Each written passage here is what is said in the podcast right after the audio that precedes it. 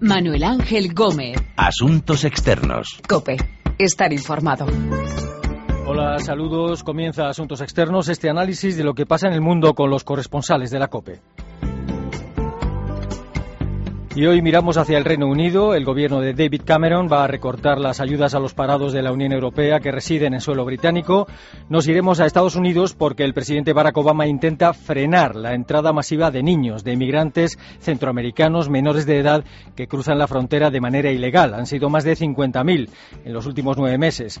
Vamos a conocer en detalle lo que quiere hacer Alemania, cobrar un peaje a los vehículos extranjeros que circulen por sus carreteras y nos acercaremos a Asia. El régimen comunista de Corea del Norte ha celebrado el sexagésimo primer aniversario de su creación. De todas estas historias vamos a hablar con nuestros corresponsales y colaboradores en Londres, Nueva York, Berlín y Pekín, Begoña Pérez, Carolina Martín, Rosalía Sánchez y Pablo Díez. Y primero vamos a Londres. We want an immigration system that puts Britain first, and so what we're doing today is a whole series of changes that says to people, if you come here illegally, we will make it harder for you to have a home. El gobierno británico ha decidido recortar las ayudas sociales a los ciudadanos de la Unión Europea que viven en el Reino Unido y están en paro. El primer ministro David Cameron decía que quieren un sistema, unas leyes de inmigración que pongan por delante los intereses del Reino Unido. Londres, Begoña Pérez, buenas tardes. Buenas tardes. Eh, ¿En qué van a consistir exactamente esos recortes de ayudas sociales a los ciudadanos de la Unión Europea en suelo británico? Bueno, es un asunto que lleva coleando tiempo, sobre todo a, la raíz de, a raíz de la entrada de búlgaros y rumanos en, el marco de la libre circulación de ciudadanos europeos a principios de año.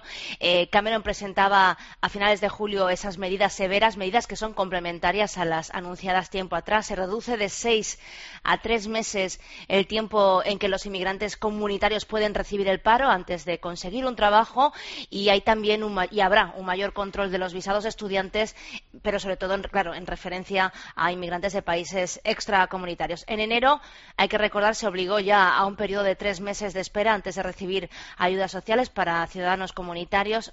Se trata de evitar que el Reino Unido sirva de imán para europeos eh, en paro y, que busquen una salida eh, laboral fuera de sus fronteras. ¿Realmente hay gente que se aprovecha del sistema de ayudas sociales británico?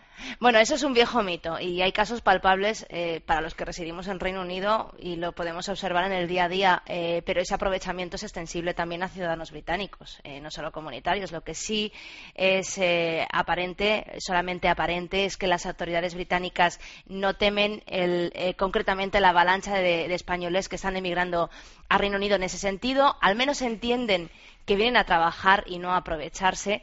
Y ese es el mensaje que, nos transmitieron a un grupo de corresponsales, fuentes diplomáticas británicas recientemente cuando les preguntamos sobre este asunto. Mm.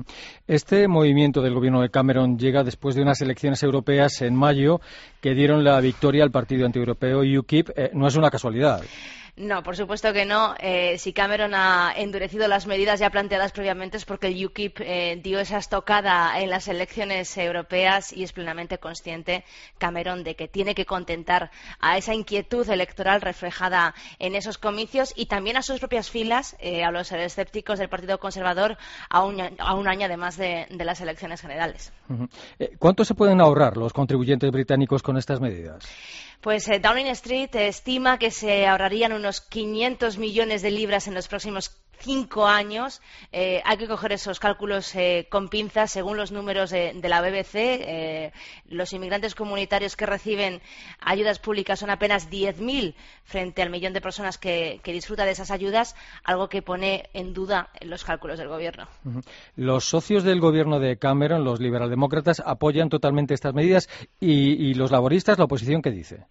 Bueno, da la sensación de que al menos esos, sobre todo los principales partidos, se han sumado al carro de poner restricciones al flujo de inmigración comunitaria, incluso por parte de un partido como el Liberal Demócrata reconocidamente eurófilo. Su líder, Nick Clegg, el número dos del gobierno, socio de gobierno de Cameron, hablaba recientemente de controles más estrictos en la inmigración europea y el Partido Laborista también se ha sumado a esas intenciones, hablando de evitar que los inmigrantes europeos eh, se, aprovechen de las ayudas, a no ser que hayan comenzado a cotizar en la seguridad social. Se nota que Europa, desde luego, va a ser el campo de batalla o uno uno de los principales campos de batalla en las próximas elecciones. Sí, eh, es lo que te iba a comentar, que Cameron está allanando de alguna forma quizá el terreno para estas próximas elecciones generales de 2015 y que Europa va a ser un campo de batalla electoral, ¿no? Está claro, lo comentábamos antes, no solo para satisfacer a un electorado manifiestamente descontento con la política del gobierno en Europa, como demostró ese voto, ese respaldo al UKIP en las últimas elecciones europeas, sino también para contentar a las filas de su propio partido, los conservadores, y en concreto al ala euroescéptica. Europa será su caballo de batalla y más ahora, además, que Boris Johnson, el alcalde de Londres y euroescéptico reconocido, haya manifestado su intención de presentarse a las elecciones del próximo año como candidato en escaño y haya lanzado su propio manifiesto europeo con un informe encargado por la alcaldía que ve como opción viable salir de Europa. Se da por hecho que Boris Johnson, si es que llega a Westminster, está dando un paso previo para relevar a David Cameron en el liderazgo Tory. También espero que las turbinas de este avión nunca me fallen. No tengo todo calculado, ni mi vida resuelta. Solo tengo una sonrisa y espero una de vuelta. Yo confío en el destino y el... El gobierno de Cameron recorta las ayudas a los parados europeos y en Estados Unidos intentan parar la masiva entrada ilegal de niños inmigrantes centroamericanos. Children who do not have proper claims and families with children who do not have proper claims at some point uh, will be subject uh, to repatriation to their home countries. Han cruzado la frontera ilegalmente decenas de miles de niños en dirección a Estados Unidos en los últimos nueve meses. El presidente Barack Obama advertía de que los menores que entren ilegalmente en el país serán más tarde o más temprano deportados. Nueva York, Carolina Martín, buenas tardes. Hola, muy buenas tardes. ¿Qué tal? ¿Cuántos menores han entrado en Estados Unidos en estos meses y qué está haciendo el gobierno de Obama para impedirlo? Pues según el Departamento de Seguridad Nacional, hasta el mes de mayo aproximadamente habían cruzado 50.000 menores no acompañados y eh, es esto es casi el doble de lo que había venido en el año 2013. Las estimaciones dicen que superarán los 60.000 para este año 2014, si bien las patrullas fronterizas ya apuntan un descenso en la llegada de menores. La Administración Obama y los diferentes organismos que se ocupan de atender a estos niños han probado, diríamos, casi de todo para intentar que las familias no envíen a sus hijos a cruzar la frontera, especialmente por el Valle de Río Grande, y se han servido de campañas publicitarias advirtiendo de los peligros, recordatorios de que los que llegan no se pueden sumar al programa de acción diferida que es uno de los motivos por los cuales vienen, y sin duda también ha habido un reforzamiento en la frontera en lo que es de fuerzas eh, especiales, mm. patrullas fronterizas. Mm. Eh, ¿Cuáles son las circunstancias en las que entran estos niños en Estados Unidos? ¿De dónde, de dónde proceden y entran de la mano de mafias de la inmigración? Proceden básicamente de Centroamérica, de tres países, Guatemala, Honduras y El Salvador, y vienen huyendo de la pobreza y la violencia. Podemos decir a grandes rasgos que estos son los dos factores que impulsan esa salida masiva eh, de estos niños y adolescentes sin esperanza en su país de origen y que esperan encontrar, eh, bueno, pues ese sueño americano en, eh, aquí en Estados Unidos. Mm, un informe revela que los países, estos países de Centroamérica, se han hecho, se han hecho fuerte en ellos las, las mafias y las pandillas de, grupos como las maras, las zetas mexicanos, y esto está haciendo también que, los jóvenes tengan menos posibilidades. Em, también luego cada uno tiene condiciones como más especiales. Pues en Guatemala ha habido un problema últimamente con la industria del café y las condiciones económicas son peores, ¿vale? Entonces, estos menores no vienen solos, vienen acompañados, o sea, no vienen acompañados, pero vienen de la mano de coyotes. Vienen costando estos viajes en torno a 5.000, 7.000 dólares y, en fin, es bastante complicado. Mm. Y, estos menores tienen a familiares en Estados Unidos. Eh, ¿Qué hacen con ellos una vez que entran y son localizados? Eh, una vez que llegan a la frontera y son eh, localizados, digamos que el Departamento de Salud y Servicios Humanitarios se hace cargo de ellos, se les identifica, se busca si tienen algún, algún familiar en la zona, se les hace una revisión médica Em, y también, bueno, a partir de ahí, no sabes que se requiere que actúen como en las 72 horas siguientes. Y el objetivo siempre es el mejor interés del menor, así es lo que decía el Departamento de, Seguridad. Y eso significa que eh, unas veces sería regresar con uno de sus padres a sus países de orígenes, pero no siempre. Esa es ahí un poco esa clave que, hace que muchos piensen que se van a, quedar en Estados Unidos. De ahí son transferidos a, un refugio o bien con los, familiares que familiares o amigos que les patrocinen. ¿Los republicanos le están pidiendo algo a Obama que haga algo con, todo este asunto para solucionarlo? Eh, bueno, los republicanos quieren que, que, baje cuanto antes esta cifra y esta llegada masiva de niños. Ahora mismo eh, se estaba debatiendo antes del receso de verano el programa de la ampliación del programa de acción diferida y están intentando, obviamente, los republicanos que no se produzca. También está en stand-by la reforma migratoria, que es, como bien sabes, uno de los proyectos estrella de Obama. Y, en fin, aunque se aprobase, recuerdan las, las autoridades, eh, los niños que están cruzando ahora mismo no podrían optar a la ciudadanía estadounidense porque se requieren al menos 18 meses de, estancia en el país. Entonces, bueno, la, la mayoría republicana justo antes de irse de vacaciones consiguió aprobar un proyecto de ley que implicaba como casi 700 millones de dólares para, para ayudar a la crisis fronteriza, pero muy pocos ven que, este proyecto pueda prosperar porque el Senado tiene mayoría mayoría demócrata. Mm. Y hay algunos residentes en estados fronterizos como Texas o California que se han manifestado contra la entrada ilegal de estos menores, ¿no? Porque en muchos o todos los casos terminan siendo puestos en libertad. Efectivamente, en el mes de julio eh, los ánimos se caldearon bastante en la frontera suroeste del país donde hubo manifestaciones contra la llegada de, estos niños, tanto en Murrieta, California, en la que se produjo el incidente más grave, en la que se bloquearon los autobuses cargados, bueno, perdón, con niños que se trasladaban a los centros de procesamiento. Y, en fin, eh, se han visto en otras, en otras zonas.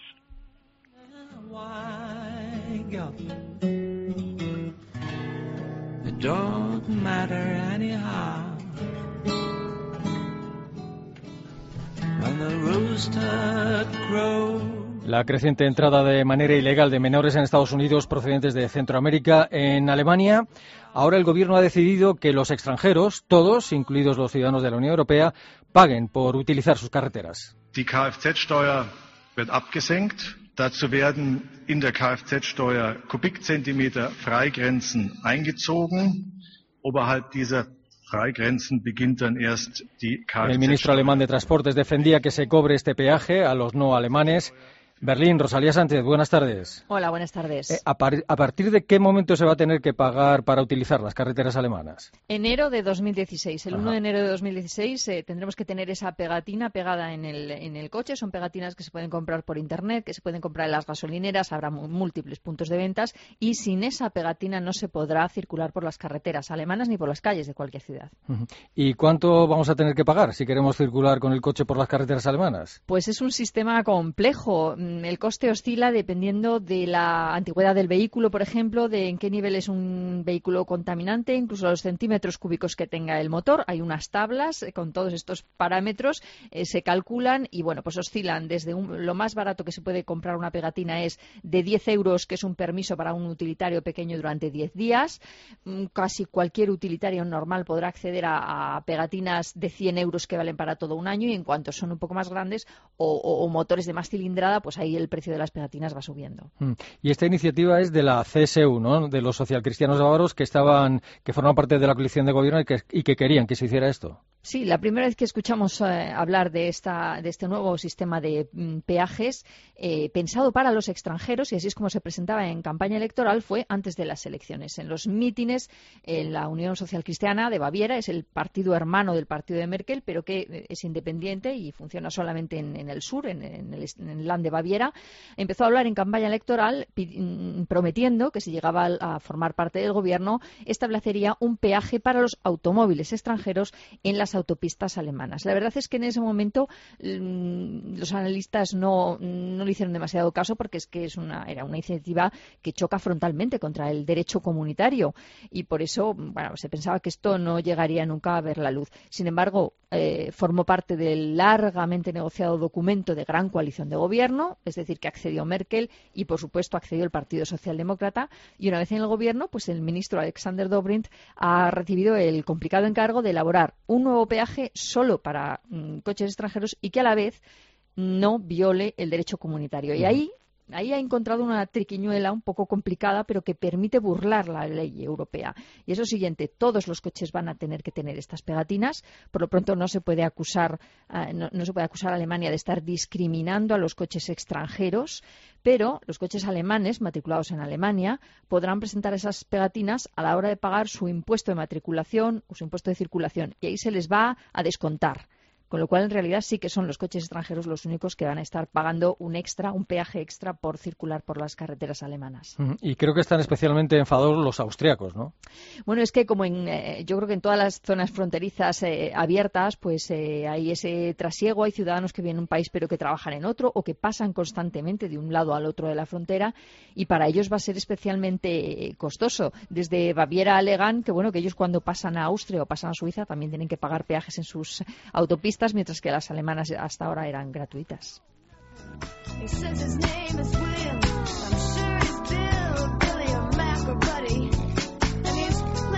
El peaje que Alemania piensa cobrar a los vehículos extranjeros por circular por sus carreteras. Y en Corea del Norte cumple 61 años el régimen comunista, quizá el más cerrado del mundo.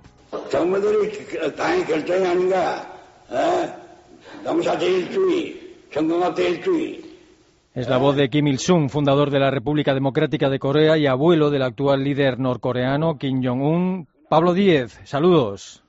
Hola, buenas, ¿qué tal? Eh, en realidad, el régimen de Pyongyang celebra este aniversario eh, como el día de la victoria de la Guerra de la Liberación. Exactamente. Corea del Norte ha celebrado el Día de la Victoria de la Guerra de la Liberación de la Madre Patria, que así es como se conoce aquella guerra que tuvo lugar entre el año 1950 y 1953, que fue la primera guerra de la Guerra Fría y que acabó en tablas, porque al final las dos partes, tanto el ejército norcoreano apoyado por el ejército chino y el ejército ruso, como el ejército estadounidense apoyado por fuerzas multinacionales de Naciones Unidas, acabaron en el paralelo 38, que era exactamente donde había empezado la guerra, que fue la que traspasó Kim Il-sung para intentar tomar el sur de Corea, de la península coreana. Esto para la propaganda, esta historia, por supuesto, ha sido tergiversada y ahora mismo lo que estudian los chavales norcoreanos en el país más cerrado y más aislado del mundo es que Corea del Norte ganó esa guerra porque impidió que Estados Unidos invadiera el norte. Y esto es lo que, lo que se acaba de celebrar. La propaganda, por supuesto, pues ha tergiversado toda la realidad de Corea del Norte, que es el, país que permanece totalmente aislado de la comunidad internacional. Es un régimen anacrónico en el cual eh, es como si se vivieran los años de la, de la Rusia de Stalin o de la China de Mao.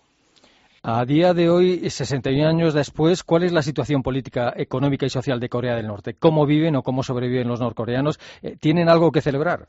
Pues eh, poco que celebrar, aparte de, poder sobrevivir un día más, porque la situación en el país es bastante complicada. Yo he visitado el país un par de veces, primero en el año 2006 y la última vez el año pasado, porque, bueno, pues como todos sabéis, es un país en el cual es muy difícil entrar. Solamente entran unos 3.000 turistas extranjeros al año. Los periodistas, por supuesto, estamos vetados y para para conseguir visitar el país, pues hay que, hay que tener bastante suerte o mover determinados contactos que no siempre funcionan y en ocasiones pues resulta incluso, arriesgado entrar en este país.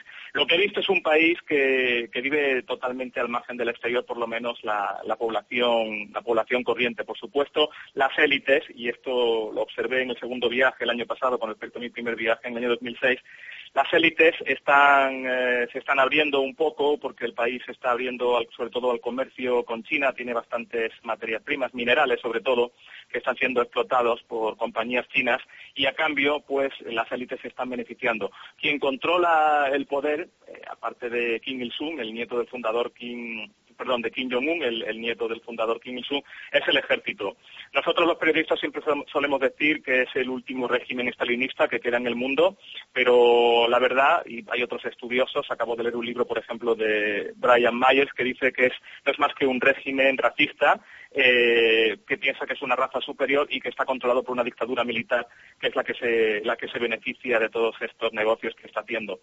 Mientras la población sobrevive pues mayoritariamente a base de gachas de maíz o de o de lo poco que puedan cultivar en las cooperativas estatales, en los supermercados para la élite en Pyongyang podemos encontrar todo tipo de artículos de lujo, pero por supuesto esto no lo pueden ver los turistas que visitan eh, el país, que son llevados a unas tiendas especiales, pero en esos eh, supermercados para la élite pues hay desde el famoso coñac Genesis hasta grandes trozos de carne traídos de Australia y por supuesto pues hay coches, hay Mercedes, hay Audis que, eh, violando las sanciones internacionales impuestas por la ONU, han cruzado desde China, concretamente desde la ciudad de Dandong, para viajar hasta Pyongyang y allí ser conducidos por toda esta élite del Partido de los Trabajadores de Corea del Norte, que es el que se está beneficiando del control que mantiene el ejército sobre la población.